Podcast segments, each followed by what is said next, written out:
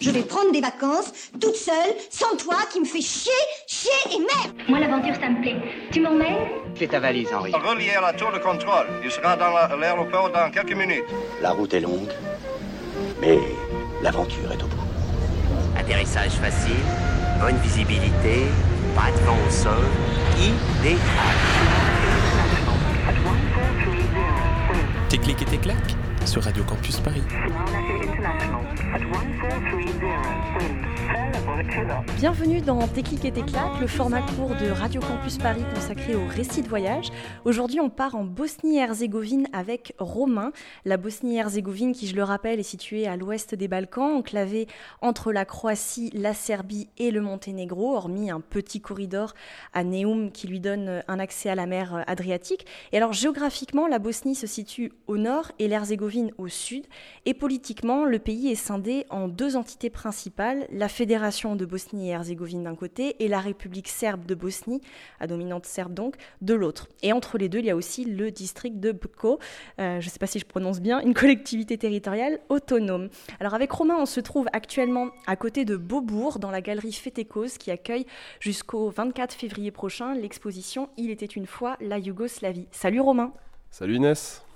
Alors Romain, l'été dernier, tu as sillonné les Balkans, euh, tu es allé en Macédoine, puis au Kosovo et Monténégro et enfin en Bosnie et Herzégovine. Qu'est-ce qui vous a motivé, euh, toi et tes amis, euh, à partir sur la route des Balkans? Bah, en fait, déjà à la base, euh, il y a à peu près un an, euh, on, avait envie de partir, enfin quelque chose de dépaysant, de nouveau. On n'avait pas beaucoup d'argent. On était parti en Slovénie, en Croatie et en Serbie. Puis une fois que tu as goûté au Balkan, tu as vraiment envie de, de creuser. quoi. Quels sont les coins que tu as visités en Bosnie et Herzégovine Alors, je suis rentré en Bosnie par euh, Trebinje, qui se trouve euh, au sud. Euh, je suis ensuite monté jusqu'à Mostar pour finir à Sarajevo. Et alors, quelles sont les différentes euh, attractions touristiques? Donc en fait, c'était d'abord découvrir la République Asperska, qui est en fait euh, la République serbe. Donc c'était vraiment euh, la partie serbe de, de la Bosnie avec euh, les traces à la gloire de, des chefs de guerre serbes, par exemple. Enfin voilà, c'est- tout, tout un attrait historique. Et puis ensuite à Mostar, là, bon, forcément, on allait voir le, fameux pont de Mostar qui avait été détruit pendant la guerre. Et la ville est partagée entre les Bosniens, donc les musulmans, et puis les Croates. Alors, c'est vrai qu'il est difficile de parler de la Bosnie sans évoquer la guerre. Je suppose que la guerre est encore très présente euh, dans les esprits euh, et dans certains lieux en particulier. Il paraît que euh, dans le quartier de Drobinja, à Sarajevo, les immeubles d'habitation portent encore les impacts de tirs. Quelles sont les traces encore vivaces de la guerre que tu as pu remarquer sur place plus de 20 ans après? Alors les premières traces, c'est les impacts de balles qu'il y a encore sur, euh, sur les immeubles. Moi j'ai été très très surpris parce que souvent euh, euh, les politiques s'empressent de tout effacer. Et on a vu même dans les montagnes, bah, il y avait une mission de, l'ONU qui était en train de faire du déminage. Donc autant d'années après, voilà, ça, ça- reste tenace. Alors on en a parlé un petit peu avec des locaux, on leur a demandé, mais enfin c'est fait exprès pour garder un petit peu le souvenir, tout ça. Et en fait ils disaient non, c'est juste qu'on n'a pas d'argent pour, pour refaire. Et alors, euh, que reste-t-il de Srebrenica, euh, le lieu de l'atroce massacre qui a eu lieu en, juillet 95, par exemple? Tu n'y es pas allé, mais est-ce que tu as pu euh, avoir quelques échos? Alors, en effet, je suis pas allé.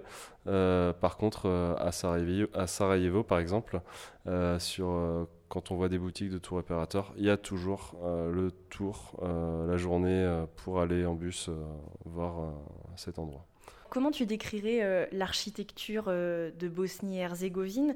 On, dit qu'il reste quelques monstruosités architecturales euh, de l'ère soviétique. Est-ce que c'est vrai? C'est très classique. C'est très classique des Balkans. Enfin, j'étais allé à Belgrade quelques mois avant. Et euh, vraiment, enfin, j'ai retrouvé euh, enfin, ce qu'on retrouve classiquement dans les Balkans. Et post-guerre, euh, enfin, soviétique, c'est vraiment très laid, faut le dire. Une petite anecdote, au niveau des constructions, on est allé voir dans les montagnes la piste de bobsleigh des Jeux Olympiques de 92, si je dis pas de bêtises. Euh, alors bon, c'est juste du béton, hein, mais euh, enfin, ça a été transformé en, lieu de street art. Et en fait, c'est un des endroits les plus touristiques de, Sarajevo. C'est perché dans les montagnes à quelques kilomètres. Et euh, voilà, ça fait toujours une petite curiosité sympa. Je ne sais pas si en 92, il y avait les JO, les JO là-bas. Ça doit être 88. Je te propose euh, justement qu'on écoute euh, la première musique que tu as choisi de nous faire découvrir. Qu'est-ce que c'est? C'est Himna Generacije de Dubioza Collective. Prekidamo program zbog vanrednih vijesti.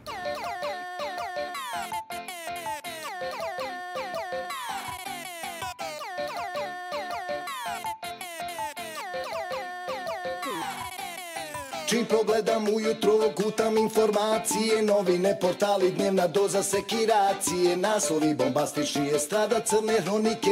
Ko se ženi, koliko mrtvi terori harmonike. Hiljadu zašto, ali jedno zato Da li će novi rad da počne Rusija ili NATO? Svaka nova vijest me potpuno zablokira Al neću da se brinem da mi čuna ne zatrokira Večeri se tope, kukala na matina Euroviziju koga ćemo slati? U glavi se roje. Paranoje Da li dobre vijesti uopšte postoje? Ko je koja krvna grupa? Da li će progutati nas crna rupa? Pjevaj bit će bolje dok se valjamo u blatu. Zajebi se kiraciju, čuvajmo prostatu. Čuvajmo prostatu. Ovo himna je generacije. Živimo od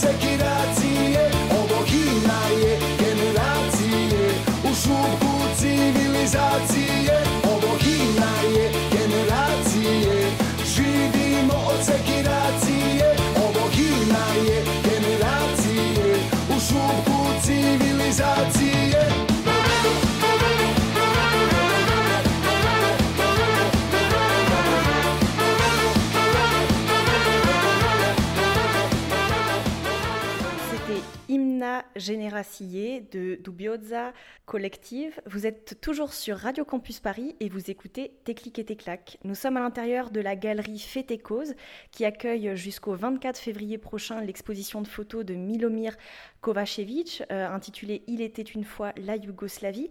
Du coup, je te propose qu'on découvre ensemble euh, les photos de l'exposition. On a la chance d'avoir avec nous le photographe qui a suivi euh, de très près la guerre en Bosnie et le siège de Sarajevo. Bonjour Milomir. Bonjour. Alors, vous nous faites euh, la petite visite de votre exposition. Peut-être euh, trois photos emblématiques de l'exposition que vous aimeriez euh, commenter. On peut parler une photo d'un ami, c'est Kicho, qui est devant une affiche officielle pour les Jeux Olympiques où c'est marqué Yougoslavia et Sarajevo. Ah, donc les Jeux Olympiques, c'était en 1986. 84. À 84, on a notre réponse. 84. Et c'est vraiment c'est l'image de Sarajevo, c'est un petit peu idyllique avec de, de- sous la neige, on voit l'église on- euh, orthodoxe, cathédrale catholique, on voit quelques mosquées derrière. Et puis, on- comme ça, il est vraiment rigolo, il, il est tatoué partout, avec t-shirt de bl- blow-up. C'est une super belle photo. Alors là, Milomir, euh, on est face à des photos de hippies qui datent de 1989. Est-ce que vous pouvez nous raconter un peu ce qui se passait à ce moment-là, au moment où vous avez pris la photo? Ici, on a deux photos un petit peu symboliques avec un un symbole de, euh, de paix, de hippie, et euh, ces jeunes filles que je connais aussi un petit peu de vue. Et l'autre, c'est euh, Haug, on a appelé Haug, Dragan Vasilevich. Maintenant, il est en Inde, il est devenu bouddhiste, il marche là-bas. Bah, c'était, il y avait une époque où il y avait beaucoup de gens qui sont l'esprit hippie juste avant la guerre, qui sont pensés que Vous-même, que- vous étiez hippie à l'époque? Euh, moi, j'étais déjà photographe, mais j'ai eu un petit peu les cheveux plus longs, euh, jeans, tout ça. Alors, bien sûr qu'on a, on était au début un petit peu. Surtout, j'ai j'ai écouté beaucoup de la musique hippie.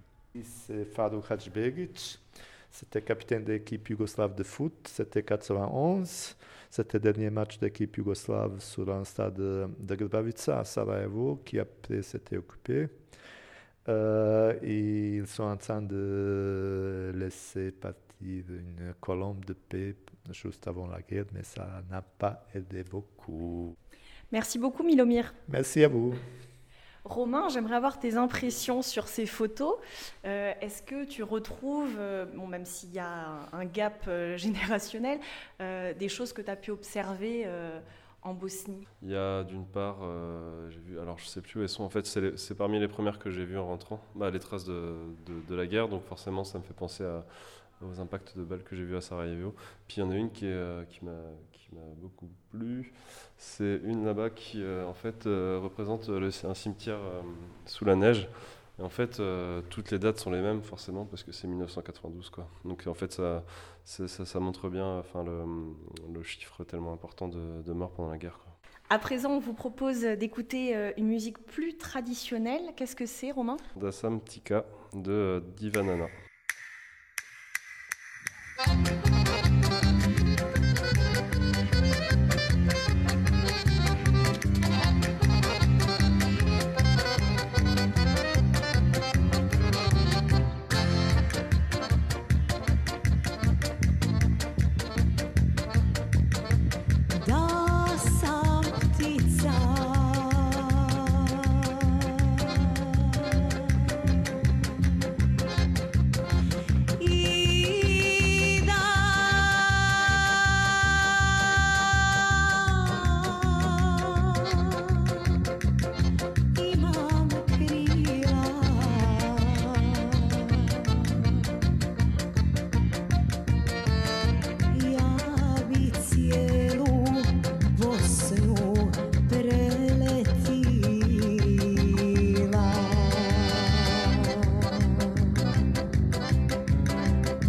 humanity.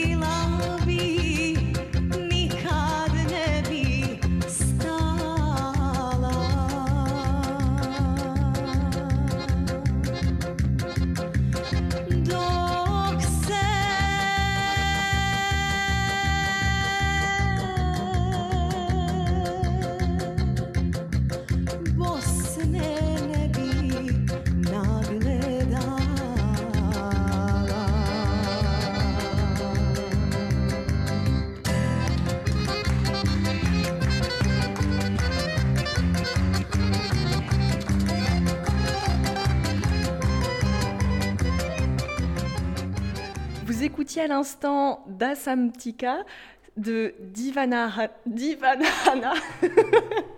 et c'est toujours l'émission Technique et Téclac sur Radio Campus Paris. Et alors pour rappel, euh, les Bosniaques euh, sont majoritairement musulmans, les bosno-serbes orthodoxes et les bosno-croates euh, catholiques les Bosniaques ont toujours pratiqué, on va dire, un islam euh, light. Euh, or, dans un récent reportage euh, sur Arte, j'ai découvert que beaucoup de Saoudiens et de Qataris investissaient en Bosnie pour y construire des mosquées, des malls, des villas pour résidences secondaires. Et de cette façon-là, ils diffusent l'islam wahhabite plus rigoriste. Et donc, dans les centres commerciaux, l'alcool est désormais interdit par exemple, alors que euh, les Bosniaques avaient la réputation d'être euh, de bons vivants et de boire de l'alcool, surtout de l'eau de vie. Euh, est-ce que c'est une tendance que tu as pu remarquer sur place? Bah, en fait, la tendance que j'ai remarquée, c'est pas seulement en fait les Saoudiens. Enfin, c'est vraiment en fait tout le monde qui essaye d'avoir une influence dans les Balkans. Je vais pas rester que sur la, que sur la Bosnie-Herzégovine, je vais prendre tous les Balkans. Là, c'est l'Union européenne, c'est la Russie, c'est en effet les Saoudiens. Euh, ces trois entités essayent vraiment d'avoir une énorme influence. Donc dès qu'il y a une école qui est rénovée ou, la construction d'un pont ou, d'une mosquée, il y a un grand panneau qui indique qui l'a construit. Est-ce que tu peux nous dire quel est le plat traditionnel en Bosnie et Herzégovine? Ah bah clairement c'est comme tout autour dans les Balkans, c'est le barbecue du kebab. Alors pas, pas comme en France en fait, pas comme on en voit dans, dans les rues en France, c'est pas des petits, des petits bouts, c'est des gros bouts de viande euh, rôtis. Euh. Est-ce que c'est les fameuses boulettes euh, de bœuf qui s'appellent les sebap Ça doit être ça, je suis désolé. Et il y a aussi beaucoup de feuilletés, non? On mange pas mal de feuilletés fourrés au fromage ou aux épinards ou je sais pas. oui, oui, oui, oui, oui, en effet. Ouais.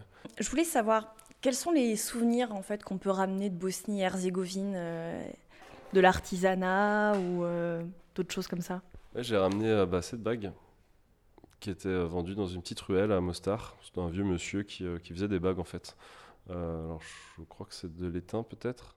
À présent, il est temps d'écouter la carte postale sonore d'Antoine et de Florian de 12 regards du monde qui ont commencé l'année 2018 par un voyage au Pérou. Salut tes et tes claques, on espère que tout le monde va bien. Nous on est actuellement dans la région de Cusco au sud-est du Pérou. En fait on vient de passer une petite semaine ici où on a pu voir le fameux Machu Picchu qui était vraiment mais euh, vraiment fou. On s'est aussi baladé dans la vallée sacrée des Incas qui n'est pas très loin où on a pu visiter plusieurs ruines. Sinon bah là en ce moment on se prépare en fait pour euh, faire le trek du Choque Kirao. Euh, c'est une randonnée de 4 jours qui t'amène vers une ancienne cité Inca, alors qui est encore dans la vallée sacrée, hein, pas trop trop loin. Et c'est déjà un peu considéré comme le petit frère du Machu Picchu alors que seulement 30% du site a été découvert euh, jusqu'à présent. D'ailleurs ici on a croisé beaucoup de monde qui disent que dans les prochaines années ces ruines deviendront une alternative au Machu Picchu parce que vu le trop grand nombre de touristes qu'ils visitent, le site se dégrade et du coup sa fermeture serait envisagée. D'ailleurs, c'est un peu d'actualité parce que cet été, enfin l'été dernier, le président péruvien euh, avec quelques ministres euh, sont venus en fait sur le site du Choqué Kirao un peu en repérage parce que il y a la, en prévision la construction d'un tramway qui faciliterait en fait le transport jusqu'au site. Parce que jusqu'à présent aujourd'hui là nous on y va à pied pendant 4 jours de rando parce que c'est le seul moyen de s'y rendre et avec le tramway, du coup, le pouvoir péruvien euh, imagine assez vite euh, augmenter le nombre de visites euh, au Choqué Kirao pour que ça atteigne des centaines de milliers de personnes par an, en fait. Donc pour le moment, en fait, on va essayer de profiter qu'il n'y ait pas grand monde pour aller visiter. Et bien sûr, on vous partagera tout ça sur notre page Facebook. À bientôt. Salut. Merci les garçons. On vous retrouve dès le mois prochain au Chili. C'est la fin de cette émission. Merci Romain d'avoir fait escale dans tes clics et tes claques. Merci à la galerie Fête Cause de nous avoir ouvert ses portes. Et merci bien sûr au photographe Milomir Kovacevic. Et le mois prochain, tes clics et tes claques part au Cap Vert. On se retrouve donc le 5 mars à 18h sur Radio Campus Paris. Bye bye